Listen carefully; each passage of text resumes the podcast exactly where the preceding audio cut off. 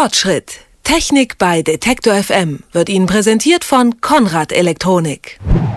Wenn wir diesen Tagen die EM schauen, dann sehen wir dort die Krönung des Profifußballs. Die am besten analysierten Spieler, den perfekten Rasen, einen Hightech-Ball. All diese Dinge haben wir Ihnen in den vergangenen drei Wochen vorgestellt. Heute wollen wir im Fortschritt diese Serie fortsetzen und es geht um die Schuhe. Bei Autos heißt es oft, der beste Wagen nutzt nichts, wenn die Reifen schlecht sind. Das gilt im Fußball auch. Wir wissen es nicht. Und wie viel Wissenschaft steckt in so einem Profifußballerschuh? Fragen, die wir Wolfgang Potters stellen können. Er ist aktuell am Karlsruher Institut für Sport und Sportwissenschaft und sonst an der Deutschen Sporthochschule. Und er forscht unter anderem, wie Sportschuhe auf Muskeln und Skelett wirken. Einen schönen guten Tag, Herr Potthast. Guten Tag. Wie viel vom Erfolg oder Misserfolg eines Profispielers hängt denn von seinem Schuhwerk ab? Also es ist natürlich schwer, das irgendwie in Prozentzahlen auszudrücken, das geht wahrscheinlich nicht, aber es gibt natürlich einzelne Situationen, wo gutes oder schlechtes Schuhwerk zu 100 Prozent den Misserfolg bedingt. Denken Sie an Situationen, wo ein Spieler wegrutscht, wo er ausrutscht oder im Rasen hängen bleibt. Ne? Was ist denn da in den letzten Jahren so passiert an Entwicklungsarbeit? Also ich habe mal gehört, die Stollen sehen jetzt zum Beispiel ganz anders aus als früher. Ja. Also die Stollen sind ein Thema, es gibt eine ganze Reihe von anderen. Die Stollen sahen früher eher so zylinderförmig aus, vielleicht ein wenig konisch, ja, wie so kleine Fässchen, die man entweder unter den Schuh geschraubt hat oder die mit der Sohle direkt verbunden waren. Heute sieht man häufig, nicht nur, aber häufig so eher so, ja, Blades nennen die Hersteller diese so klingenartige äh, Stollen unter der Sohle. Das ist eines, dass die Stollenform sich ganz massiv verändert hat. Das soll, und das tut es auch, die Traktion, den Halt des Schuhs auf dem Rasen verändern. Dazu kommt sicherlich als ganz, ganz wesentlicher Aspekt das deutlich reduzierte Gewicht der Schuhe. Schuhe hatten früher vielleicht 400, 500 Gramm Masse, ja, das waren dann etwas schwerere und heute die leichten wiegen irgendwie so zwischen 200 und 300 Gramm. Also das ist schon ganz massiv. Die Materialien haben sich ganz stark verändert. Ja. Wir hatten früher Schuhe, deren Obermaterial im Wesentlichen Leder ganz einfach auf die Sohle naja, genäht wurde oder damit verschweißt wurde. Heute sind bei den hochwertigen Schuhen Obermaterial und Sohle ineinander integriert, sodass äh, die Fußform besser abgebildet wird und das spiegelt sich dann auch in der Passform wieder und letztlich dann auch in der sportlichen Leistung. Da steckt ja wahrscheinlich ganz schön viel Arbeit in dem Schuh in so einer Entwicklung. Ja, also die Entwicklung müssen wir auf zwei Seiten eigentlich betrachten. Auf der einen Seite auf der ingenieurtechnischen, insbesondere bei der Entwicklung von Materialien. Wir wollen auf der einen Seite natürlich einen Fußballschuh, der eine Sohle hat, die relativ steif ist. Oder nur an den richtigen Stellen biegsam, nämlich dort, wo auch der Fuß biegsam ist kurz hinter den Zehen sozusagen, da wo wir Gelenke haben. Und an den anderen Teilen sollte die Sohle relativ steif, relativ stabil sein. Und das gelingt jetzt nicht dadurch, dass man ein Gelenk in die Sohle einbaut, sondern die Sohle unterschiedlich dick macht.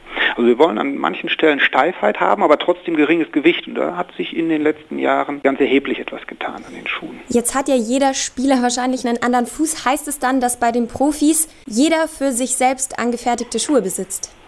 Ja, viele der Profis, ich kann Ihnen jetzt nicht genau sagen, ob das für jeden Einzelnen so ist, viele der Profis haben eigene Leisten. Der Leisten ist sozusagen der künstliche Fuß, um den der Schuh dann angeformt wird, sodass man sozusagen sagen kann, dass die sehr, sehr guten Spieler maßgeschneiderte Schuhe haben. Und wie funktioniert dann so eine Vermessung der einzelnen Schuhe, dass ich eben den perfekten Fußballschuh bekomme? Ja, klassisch geschieht das so, dass man gewissermaßen einen Abdruck des Fußes macht und ja, diesen Abdruck dann mit Gips oder ähnlichem Material ausgießt. Heute haben wir andere Möglichkeiten. Wir haben solche Laserscanner, wir können den Fuß gewissermaßen in so eine kleine Kammer stecken und Laserstrahlen und Kameras nehmen dann die Umrisse des Fußes mit einer sehr, sehr hohen Genauigkeit auf und das kann dann helfen, den Leisten, das heißt den künstlichen Fuß entsprechend zu, zu formen. Die Fußballschuhe werden ja in Forschungslaboren untersucht und entwickelt. Was passiert denn genau in so einem Forschungslabor?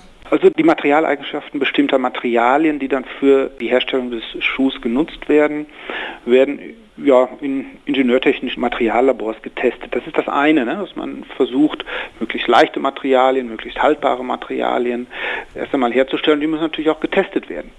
Und das andere, und da, glaube ich, besteht noch einiges Verbesserungs- und Entwicklungspotenzial in, ähm, bei den Herstellern. Das andere ist dann wie letztlich der Spieler mit dem Schuh interagiert. Es geht dabei nicht ausschließlich um die Passform, das ist ja relativ einfach herauszubekommen, passt der Schuh oder nicht, sondern was passiert denn, wenn ich einzelne Materialeigenschaften verändere, wenn ich einzelne Bestandteile des Schuhs verändere, den Stollen oder so, dann ist das eine, ein mechanischer Test zu machen, aber wir wissen gar nicht, zwangsläufig, wie dann der Spieler, der Athlet mit diesem Schuh interagiert. Heißt es dann, die Tests werden dann direkt am Spieler gemacht? Da steht dann ein Spieler auf dem Laufband oder gibt es eine Videoauswertung? Wie sieht denn so ein Test eines neuen Schuhs aus? Ja, für mein Gefühl äh, ist das unterrepräsentiert, geschieht das viel zu wenig. Durchaus gibt es Tests, das wird dann auch zum Teil von den Herstellern in Auftrag gegeben, an, an Universitäten, an andere Labors. Und man schaut, ja, macht der Schuh das denn, was er soll? Schieße ich damit härter, laufe ich damit schneller? Allerdings ist sicherlich noch großer Entwicklungsbedarf aus meiner Sicht und, und es ist nicht wirklich verstanden, was denn wirklich dann am Menschen passiert. Ja, wir sehen dann häufig das Resultat, er schießt härter, der schießt nicht härter oder er läuft schneller, er läuft nicht schneller. Wir verstehen aber nicht zwangsläufig warum. Und das bremst natürlich dann die Weiterentwicklung von allen Sportgeräten. Wenn ich nicht wirklich weiß, warum geschieht etwas, so kann ich an der richtigen Stellschraube nicht drehen.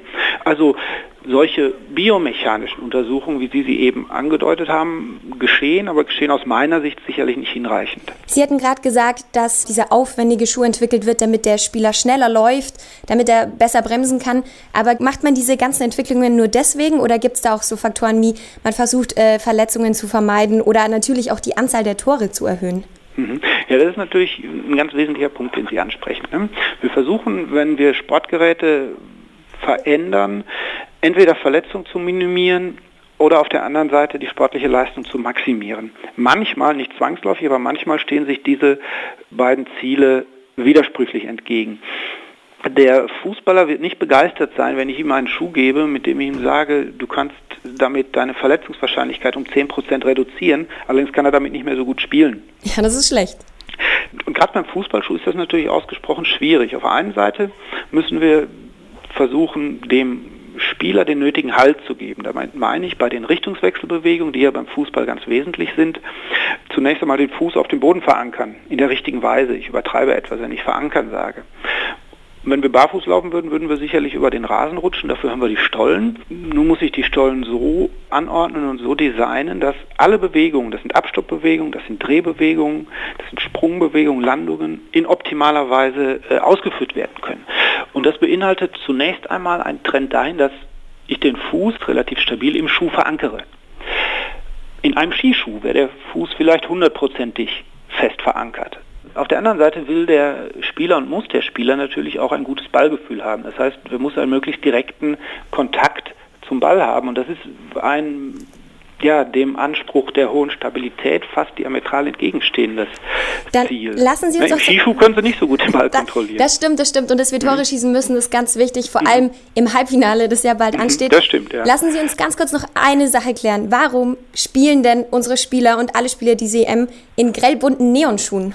Auch das, glaube ich, ist eher eine Marketing-Sache. Das hat eher nichts mit der Funktion des Schuhs zu tun. Ich kann Ihnen gar nicht sagen, welcher Hersteller da vor einigen Jahren Ach, Hauptsache hat. es gefällt. Also mir, mir genau, gefällt Hauptsache sehr gut. Es gefällt. Und das hat natürlich dadurch auch einen hohen Wiedererkennungswert. Natürlich. Ich sage Dankeschön. Das war der Sportwissenschaftler Wolfgang Pottast vom Karlsruher Institut für Sport und Sportwissenschaft, der sich unter anderem der Frage widmet, wie richtige Sportschuhe sein sollen. Haben Sie vielen, vielen Dank für das Gespräch, Herr Pottast. Ich danke Ihnen. Fortschritt. Technik bei Detektor FM wird Ihnen präsentiert von Konrad Elektronik.